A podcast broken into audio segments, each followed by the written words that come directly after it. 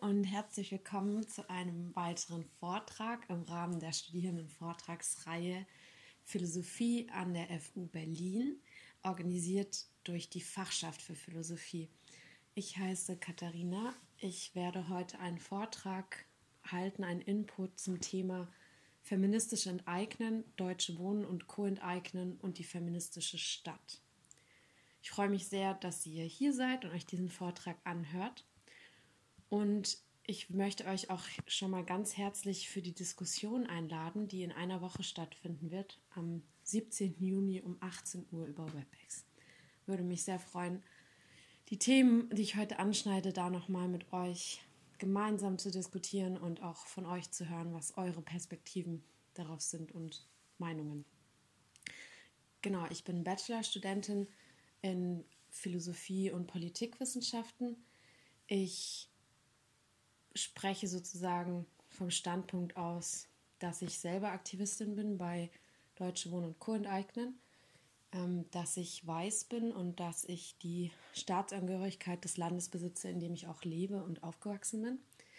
Ähm, ich habe das Privileg zu studieren und erfahre eigentlich generell wenig Behinderung durch meine Umwelt. Und ähm, außerdem möchte ich vorweg ansagen, dass ich quasi viele Themen, die ich, über die ich sprechen werde, nicht selber erlebt habe. So zum Beispiel das Thema häusliche Gewalt. Und deswegen quasi aus einer Außenperspektive darüber sprechen werde. Genau, das mal so zu meiner Verortung.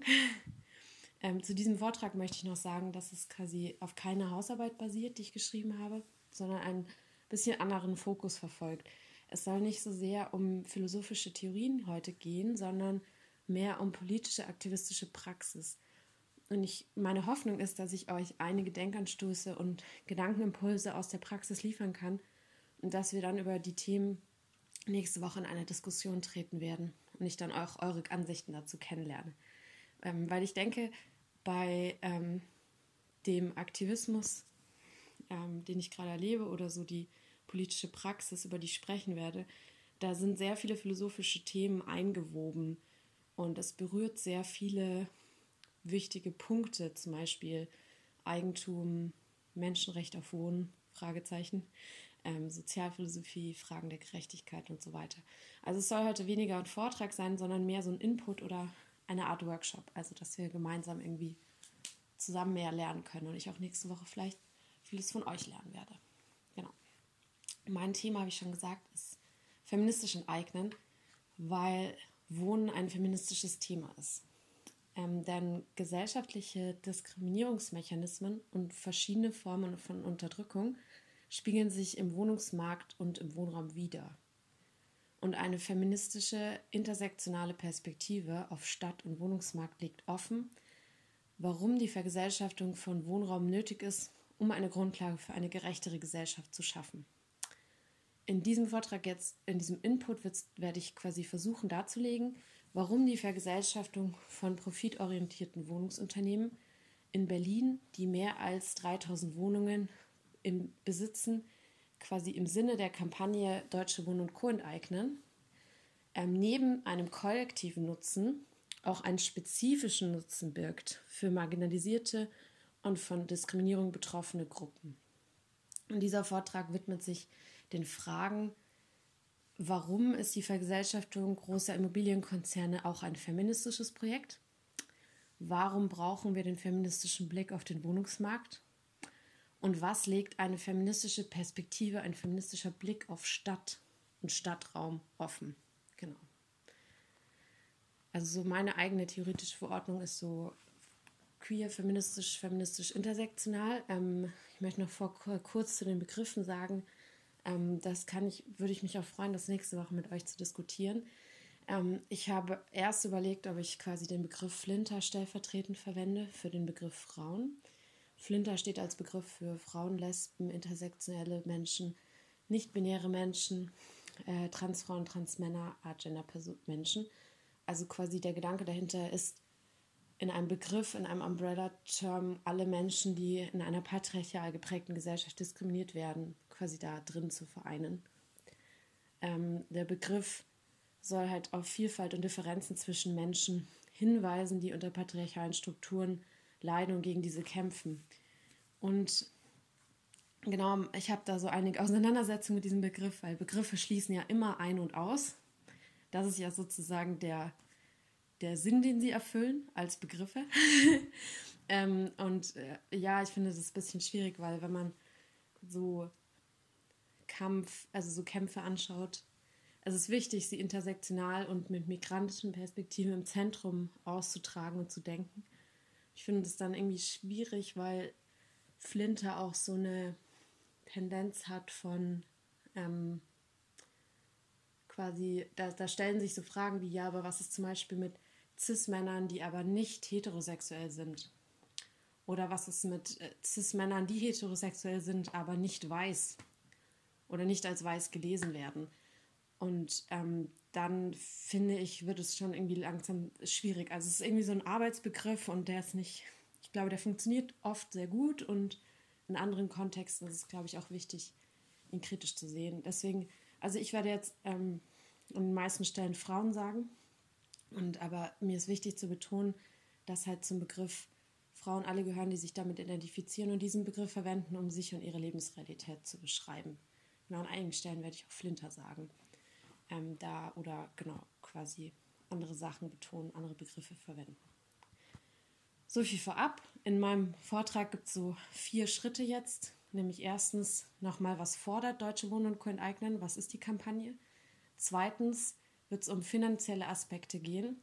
Äh, drittens wird es um Aspekte von Sicherheit und Gewalt gehen. Und viertens wird es darum gehen, unsere bis dahin gewonnenen Perspektiven auf drei Arten zu erweitern. Genau.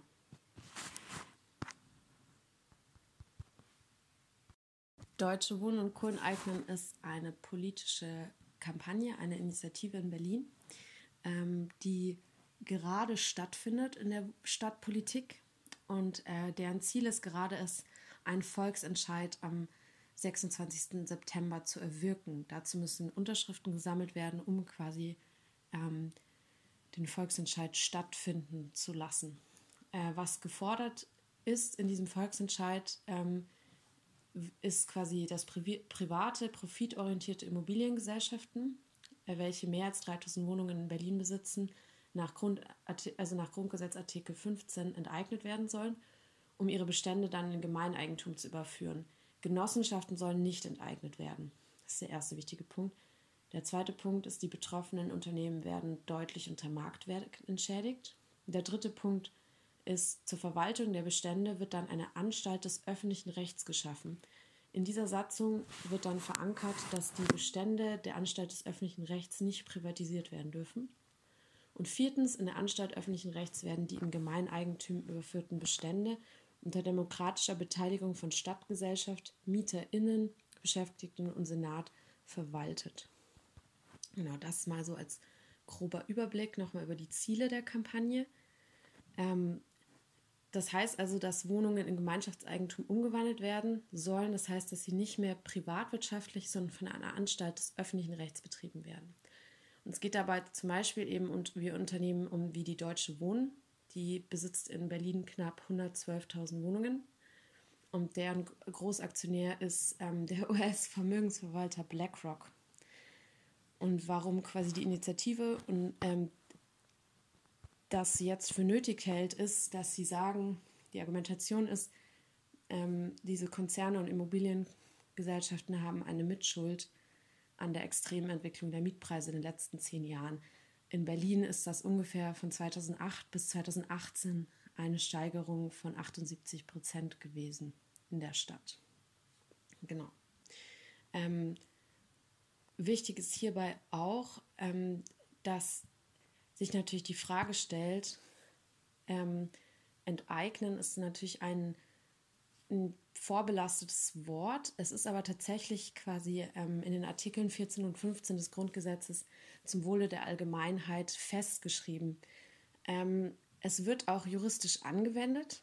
Also zum Beispiel ähm, für den Straßenbau oder für einen neuen Stadtteil werden Grundstücke auch in der Praxis enteignet. Das sind immer ungefähr 150 Enteignungsverfahren pro Jahr circa. Ähm, genau, aber bei der Unterschied zu diesen Verfahren ist, dass es sich quasi nicht nur um eine Enteignungsmaßnahme handelt, sondern um eine dauerhafte Sozialisierung der Wohnungsbestände. Also das ist dann nämlich festgeschrieben, dass diese Wohnungsbestände nicht wieder in die Privatwirtschaft zurückkehren können. Genau. Ähm, da möchte ich auch nochmal auf die Artikel 14 und 15 im Grundgesetz verweisen. Also 15 ist, lautet wie folgt. Zitat, Grund und Boden, Naturschätze und Produktionsmittel können zum Zwecke der Vergesellschaftung durch ein Gesetz, das Art und Ausmaß der Entschädigung regelt, in Gemeineigentum oder in andere Formen der Gemeinwirtschaft überführt werden. Für die Entschädigung gilt Artikel 14 Absatz 3 Satz 3 und 4 entsprechend. Und äh, da ist quasi festgeschrieben, dass ähm, eine Entschädigung noch folgt in Absatz, also in Artikel 14 ähm, Satz, Absatz 3. Genau. Das so ein bisschen zur Kontextualisierung und für auch, damit alle sozusagen eine, ein, äh, alle Zuhörerinnen einen Eindruck haben ähm, und es quasi ein bisschen verorten können, ähm, um was es der Kampagne geht. Feministisch enteignen, also die Gruppe quasi von deren, die quasi die Inspiration geliefert haben für diesen Vortrag, den ich hier heute halte, ähm, hat sich als AG innerhalb der Initiative Deutsche Wohnen und Co. enteignen gegründet. Ursprünglich war die Idee, die wir verfolgt haben für den feministischen Kampftag, also für den Internationalen Frauentag am 8. März, ähm, eine Aktion zu machen. Das ist dann aber darüber hinaus gewachsen, weil alle anderen 364 Tage im Jahr auch Kampftage gegen Unterdrückung sind und auch weil wir denken, dass die feministische Perspektive auf den Wohnungsmarkt sehr wichtig ist und bestimmte Dinge sehr gut analysieren und offenlegen kann. Ganz generell bedeutet natürlich Wohnraum als Ware ganz dem Markt zu überlassen eine Kommodifizierung des Grundrechts aufs Wohnen und immer weiter wachsende Profite für Immobilienkonzerne auf Kosten der Mieterin. Wir denken, dass es jetzt strukturelle Ansätze braucht, um der Eskalation der Mietpreise nachhaltig entgegenzuwirken. Die Vergesellschaftung von Wohnungsbeständen großer profitorientierter Wohnungsunternehmen ist jetzt nötig, um langfristig bezahlbaren Wohnraum für Berlin sicherstellen zu können. Und das ist der kollektive Nutzen des Ganzen. Daneben birgt aber die Vergesellschaftung von Wohnraum auch einen spezifischen Nutzen für marginalisierte Gruppen. Sie ist nämlich ein wichtiger Schritt im Kampf gegen die Unterdrückung und Diskriminierung von BIPOC, also Black Indigenous People of Color, ist auch ein Umbrella-Term, Flinter, Frauen und queeren Menschen. Die Vergesellschaftung großer Wohnungsunternehmen ist ein feministisches Projekt, weil eine intersektionale Perspektive auf den Wohnungsmarkt offenlegt, warum die Vergesellschaftung von Wohnraum nötig ist um eine Grundlage für eine gerechtere Gesellschaft zu schaffen. Da kommen wir jetzt zum zweiten Punkt des Vortrages, ähm, nämlich der finanzielle Aspekt. Der Zugang zum Wohnungsmarkt und das Thema, also generell das Thema Wohnen, ist nämlich stark von Diskriminierung geprägt, weil die strukturelle Diskriminierung von ähm, Frauen und queeren Menschen auf dem Arbeitsmarkt und in Bezug auf Sorgearbeit Wohnen zu einem viel größeren finanziellen Problem für Frauen macht, für Flinter macht, als für cis-hetero-Männer. Da gibt es eben die Stichworte mit Gender Pay Gap und Gender Rent Gap. Es ist nämlich so, dass Frauen vergleichsweise weniger Lohn für die gleiche Arbeit erhalten, quantitativ häufiger in sozialen Berufen und im Niedriglohnsektor arbeiten, die beide natürlich fürchterlich unterbezahlt sind und auch im Alter durch niedrigere Renten viel häufiger von Armut betroffen sind. Gleichzeitig leisten sie aber die meiste unbezahlte Sorgearbeit für Kindererziehung, Haushalt und Pflege von Angehörigen.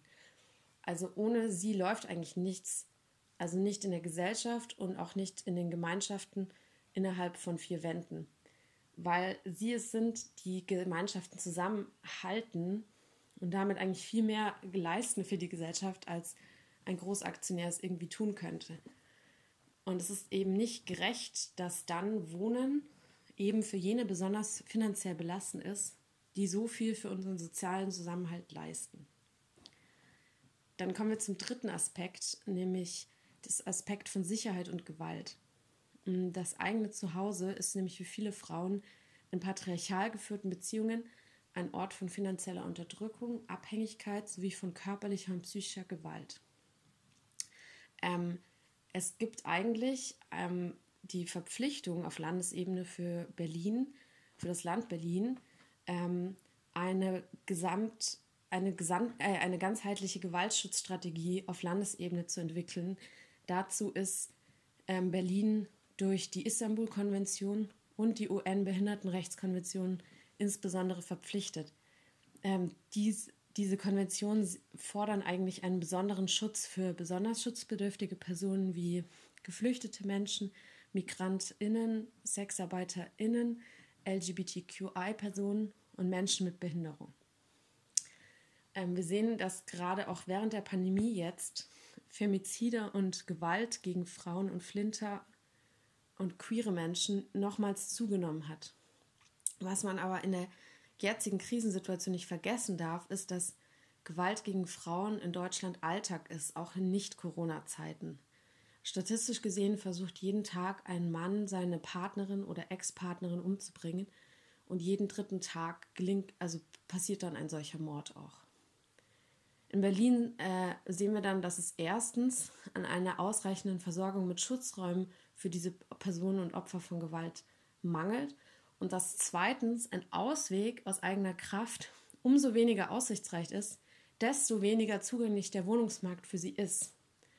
Also da passiert quasi eine Koppelung von diesen beiden ähm, Themen, weil ein Wohnungsmarkt, dessen der Zugang zum Wohnungsmarkt, wenn er von Diskriminierung geprägt ist, ist natürlich auch der Ausweg aus ähm, Haushalten, in denen man Gewalt erfährt, umso schwieriger für diese Opfer von Gewalt. Das heißt, das stützt sich so auf eine sehr ungute und ja sehr stabile Weise gegenseitig und wird auch zum Beispiel von Frauenhäusern und ähm, Verbänden zum Schutz von Opfern von Gewalt ähm, seit Jahren schon angeprangert. Also es ist irgendwie nichts Neues, aber es wird jetzt durch die Pandemie wie in einem Brennglas nochmal verstärkt und auch nochmal sichtbarer vielleicht in der Öffentlichkeit. Ähm, es ist eigentlich auch so, dass eben Deutschland die Istanbul-Konvention unterzeichnet hat 2011 und seit 2018 ähm, zu dieser Konvention auch ist diese Konvention rechtlich verbindlich geworden. Die Istanbul-Konvention ist ein Name für die Konvention zur Verhütung und Bekämpfung von Gewalt gegen Frauen und häuslicher Gewalt. Der Zweck der Konvention ist es, Frauen von allen Formen von Gewalt zu schützen und Gewalt und häusliche Gewalt zu verhüten, zu verfolgen und zu beseitigen. Und da hat sich Deutschland eben verpflichtet, offensiv gegen alle Formen von Gewalt gegen Frauen in einer ganzheitlichen Gewaltschutzstrategie vorzugehen. Ein besonderer Fokus liegt auf häuslicher Gewalt. Ähm, die Konvention will hier vor allem Opfer häuslicher Gewalt jeglichen Geschlechts besser schützen sollen spezielle Schutzeinrichtungen, zum Beispiel Frauenhäuser, angeboten werden.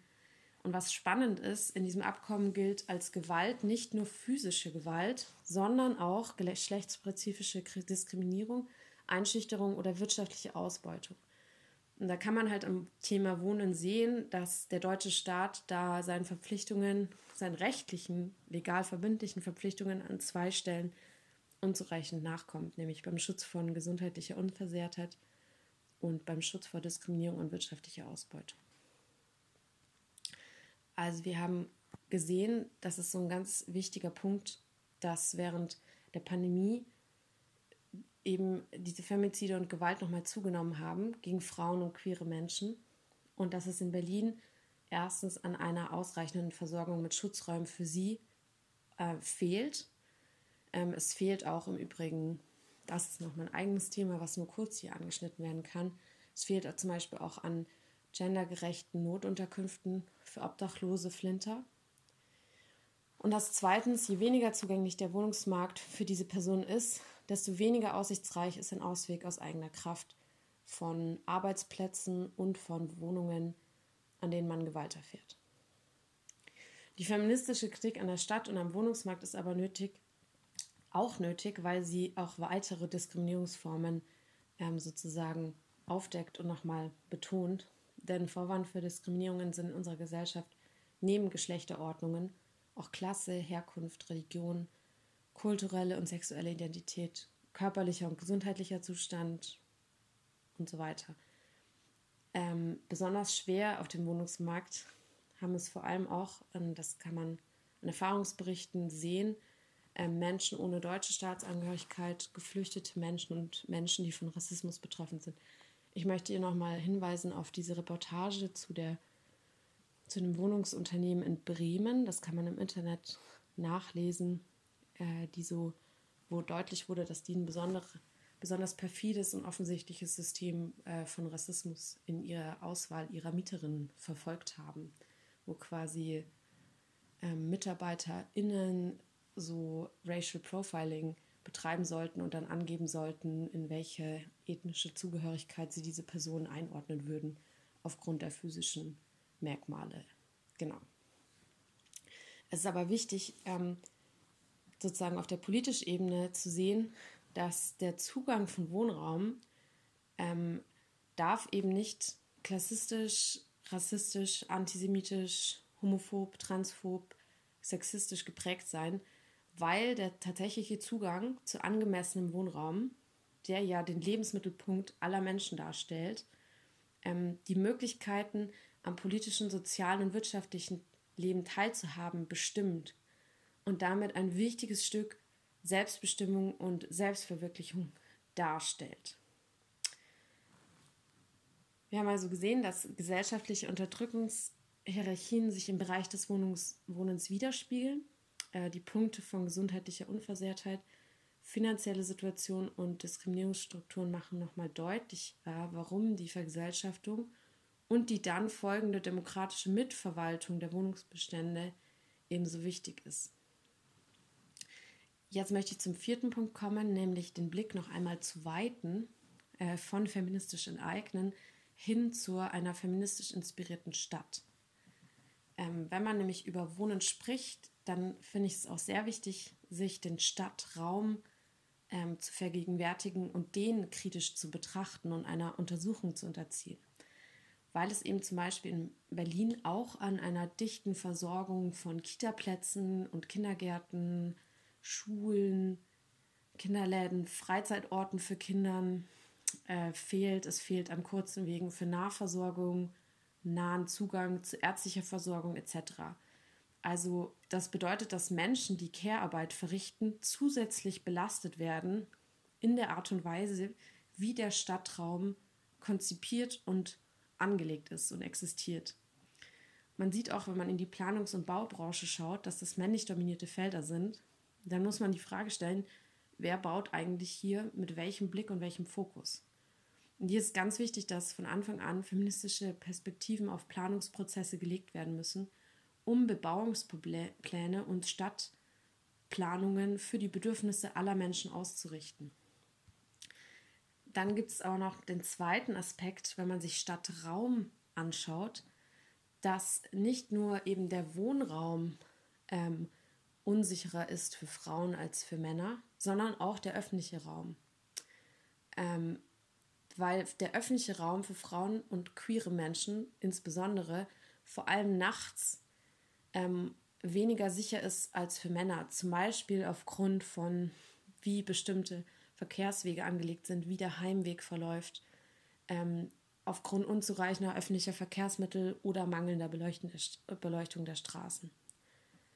Und das ist eben ein Punkt, dass zum Beispiel eben LGBTQI-Personen und sich ganz anders durch die Stadt bewegen müssen oder auch Menschen mit Behinderung zum Beispiel in ihrer in ihrer Erfahrung des Stadtraumes ganz anders behindert werden durch ihre Umwelt. Also man kann da auch an das ganz simple Beispiel denken mit, wie öffentliche Verkehrsmittel funktionieren und für wen die quasi gedacht sind, nämlich eigentlich für den quasi Normmenschen oder den Normmann eigentlich, weil da auch ähm, Diskriminierung passiert, zum Beispiel gegen Menschen, die mit Kinderwagen unterwegs sein müssen, etc. Genau daher sind quasi unsere politischen Forderungen von feministischen Eignen, ähm, dass wir fordern, dass Grundlagen für eine gerechtere Stadt geschaffen werden müssen, in der alle würdevoll und frei von Diskriminierung selbstbestimmt leben können. Denn der tatsächliche Zugang zu angemessenem Wohnraum bestimmt eben unsere Möglichkeiten, am politischen, sozialen und wirtschaftlichen Leben teilhaben zu können. Da sind unsere Forderungen wie folgt. Wir fordern die Vergesellschaftung der Wohnungsbestände von profitorientierten Wohnungsunternehmen mit mehr als 3000 Wohnungen in Berlin. Wir fordern mehr Diversität bei Planungs- und Entscheidungsprozessen. Das bedeutet, alle Vorstände der städtischen Wohnungsunternehmen sollen quotiert besetzt werden und PlanerInnen, ArchitektInnen, IngenieurInnen etc. bei Planungsprozessen sollen gleichberechtigt eingestellt und beteiligt werden. Kieze und Bezirke müssen zukünftig an die Lebensrealitäten aller Menschen, nicht nur an die männlichen Bedürfnisse angepasst und weiterentwickelt werden. Das bedeutet die Sicherung einer dichten, sozialen, gesundheitlichen und wirtschaftlichen Infrastruktur und ein konsequenter Gewerbeschutz. Wir fordern, dass Planungen des öffentlichen Raums und des öffentlichen Nahverkehrs mit Beteiligung feministischer, migrantischer und antirassistischer AkteurInnen durchgeführt werden sollen und dass ein runder Tisch eingerichtet wird mit Stadtplanerinnen, ArchitektInnen, VertreterInnen der Wohnungswirtschaft, der Bezirks- und Landespolitik und zivilgesellschaftlichen VertreterInnen, der die feministischen Handlungsfelder in der Stadtentwicklung definiert und Leitfragen für zukünftige Prozesse entwickelt. Wir fordern auch, dass es eine langfristige Sicherstellung und Budgetaufstockung für finanzielle Förderung von Projekten und Initiativen, die aufsuchende Hilfe für von häuslicher Gewalt betroffene Personen leisten, gibt und einen Ausbau von Schutzräumen.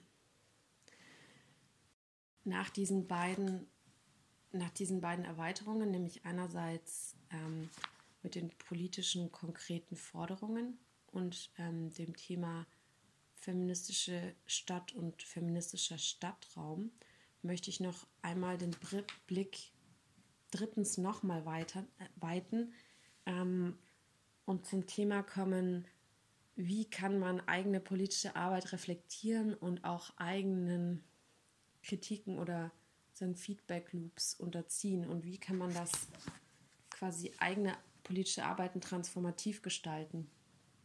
Und hierzu möchte ich ähm, kurz den, das Konzept von transformativem Community Organizing ansprechen. Das ist ähm, eine Form von Aktivismus, die zum Beispiel in einer AG von Deutsche Wohnen enteignen ähm, sozusagen auch ähm, publik gemacht wurde oder sozusagen auch ähm, performt wird, nämlich in der Right to the City for All. Das ist eine AG in Deutsche Wohnen enteignen, die sich mit dem Thema beschäftigt, ähm, Wohnraum und Menschen, die keine deutsche Staatsangehörigkeit besitzen. Und die äh, äh, beschäftigen sich sehr viel mit dem Thema der politischen Unterschriften. Es ist nämlich tatsächlich auch so, ähm, dass im deutschen Wahlrecht es so ist, dass wenn man die deutsche Staatsangehörigkeit nicht besitzt, aber dafür eine EU-Staatsangehörigkeit, dann kann man eben auf Kommunalebene mitwählen, aber nicht auf Landesebene. Das heißt, ungefähr 23 Prozent, also knapp ein Viertel aller Menschen in Berlin, die nicht die deutsche Staatsangehörigkeit besitzen, sind von allen demokratischen Prozessen, die über die Bezirke und die kommunale Ebene hinausgehen, ausgeschlossen. Die können nicht das Abgeordnetenhaus mitwählen, nicht natürlich den Bundestag, ähm, also nicht auf Bundesebene und auch nicht ähm, beim Volksentscheid mit abstimmen. Also ein Viertel, also 23 Prozent das muss man sich kurz vergegenwärtigen. Ähm, genau, das ist Right to the City. Und ähm, transformatives Community Organizing ähm, bedeutet, ähm, wie quasi setzt sich mit der Frage auseinander, wie kann man Aktivismus und ähm, politische Arbeit machen, die ähm, verändert, die quasi aber langfristig nachhaltige Veränderung erwirkt. Es kommt, also es gibt historische Beispiele für Transformative Community Organizing, zum Beispiel die Black Panther Party, die Bürgerrechtsbewegung in den USA, die Rent Strikes in Berlin in der Weimarer Repub äh, Republik. Und ähm, es gibt zwei sehr gute Zitate zu, zu dem Konzept. Ähm, eines von Jane McAlevey, einer Organiserin aus den USA, die gesagt hat, Organizing is centered around freeing the primary source of power, ourselves. Und zweitens ein Zitat von Alicia Garza, einer der einen Co-Founderin von Black Lives Matter.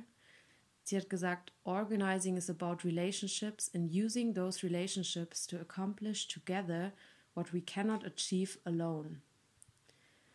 Die Idee hinter Transformative Community Organizing ist, dass wir uns selber einbringen und ähm, quasi soziale Bewegungen starten, die um drei Dinge herum gruppiert sind, nämlich einerseits um Tools, also um Methoden, äh, wie man zum Beispiel Treffen organisiert, wie man Koalitionen baut, ähm, wie man nachhaltig wächst als Gruppe und als Bewegung. Und ähm, da gibt es halt zum Beispiel einen Unterschied zwischen Aktivismus und Organizing, der gemacht wird. Also Aktivismus bedeutet, man macht so eine Aktion, dann gibt es eine Pause, dann organisiert man nochmal eine Aktion, dann wieder eine Pause. Während Organizing bedeutet, dass man versucht, die eigene Kapazität der Bewegung ähm, zu steigern und ähm, quasi die Eskalation voranzutreiben mit jedem Schritt, den man weitermacht. Das sind sozusagen die Tools. Dann gibt es eben noch den Punkt mit ähm, Hearts, also Herzen, dass man sich selber ähm, um sich selber sorgt, die Beziehungen pflegt, ganz bewusst, und dass man sich ganz bewusst Transformation öffnet. Also, ähm, dass wir uns der Möglichkeit öffnen, selber uns zu verändern und uns zu, kollektiv zusammenzuarbeiten. Also, dass man, wir uns ändern können und dass wir auch zusammenarbeiten können. Ähm, und ein ganz zentraler Punkt von Transformative Community Organizing ist folgender. Real systemic change is possible if we center the wisdom, experiences, and voices of those of us most affected by violence and exploitation in the center. Migrants, BIPOC, workers, poor people, women, queer people. Dann kommt noch der dritte Aspekt dazu, nämlich das Lernen, ähm, dass man versucht zu lernen und zwar Verantwortung für das eigene Lernen auch zu übernehmen. Also quasi zu schauen auch, wie man durch die eigenen Handlungen und Aussagen Leute um sich herum, ähm, wie, man, wie die davon betroffen werden und auch Verantwortung dafür zu übernehmen, wenn man jemanden verletzt oder wenn quasi Verletzungen stattfinden und Konflikte, ähm, diese dann auch bewusst quasi versuchen zu lösen und bewusst dafür verantwortlich zu sein. Ähm, das hat zum Beispiel, ähm, das möchte ich genau mit euch einmal teilen, so eine Idee davon, die ich ganz konkret irgendwie wichtig finde und ist wie zum Beispiel ähm, organisiert man Treffen. Also wenn man jetzt sagt, okay, feministisch enteignen, eine Arbeitsgruppe von DW enteignen, wir wollen irgendwie ein Treffen veranstalten, hypothetisch, es gibt keine Pandemie und wir können uns in der Stadt irgendwo verabreden, dass man sich dann eigentlich streng genommen, wenn man Transformative Community Organizing machen möchte, Fragen stellen muss wie, wo hält man dieses Treffen ab? Ist der Ort barrierefrei und für alle zu erreichen? Wie organisieren wir Kinderbetreuung, dass auch Eltern teilnehmen können? Wie organisieren wir Essen, dass auch wirklich alle Leute kommen können und wirklich auch gut gestärkt in dieses Treffen reingehen können? Ähm, wie organisieren wir das Treffen an sich, dass es sowohl um das Thema geht, wegen dem wir uns treffen, aber auch um die TeilnehmerInnen, die konkret vor Ort sind und die hier sind, um sich selber einzubringen. Also wie kann man sozusagen starke Gemeinschaften, Bewegungen bauen, in denen keiner ähm, ausgeschlossen wird und in deren auch alle mitgehen können. Genau, das ist sozusagen ein paar Ideen dazu. Und die Idee quasi, deswegen daher auch der Name ist, dass man als soziale Bewegung schon in der Praxis sich so verhält, dass es den Idealen entspricht der Gesellschaft, auf die man hinarbeitet.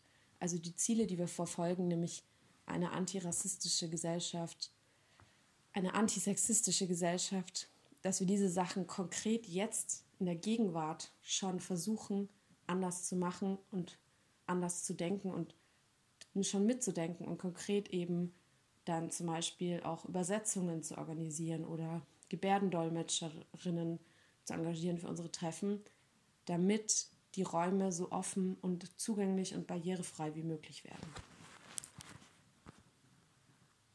Als Fazit kann man vielleicht sagen von meinem Vortrag, wir brauchen feministische Wohnungspolitik und feministische Stadtentwicklung.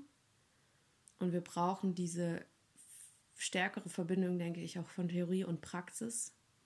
Also zum Beispiel mein Vortrag jetzt war sehr, denke ich, sehr praktisch orientiert aus der politischen Arbeit. Und ich denke, da braucht es so eine wichtige Symbiose und Auseinandersetzung und äh, Feedback Loop mit der Theorie. Und da kann, denke ich, philosophische Theorie sehr viel leisten und auch beitragen.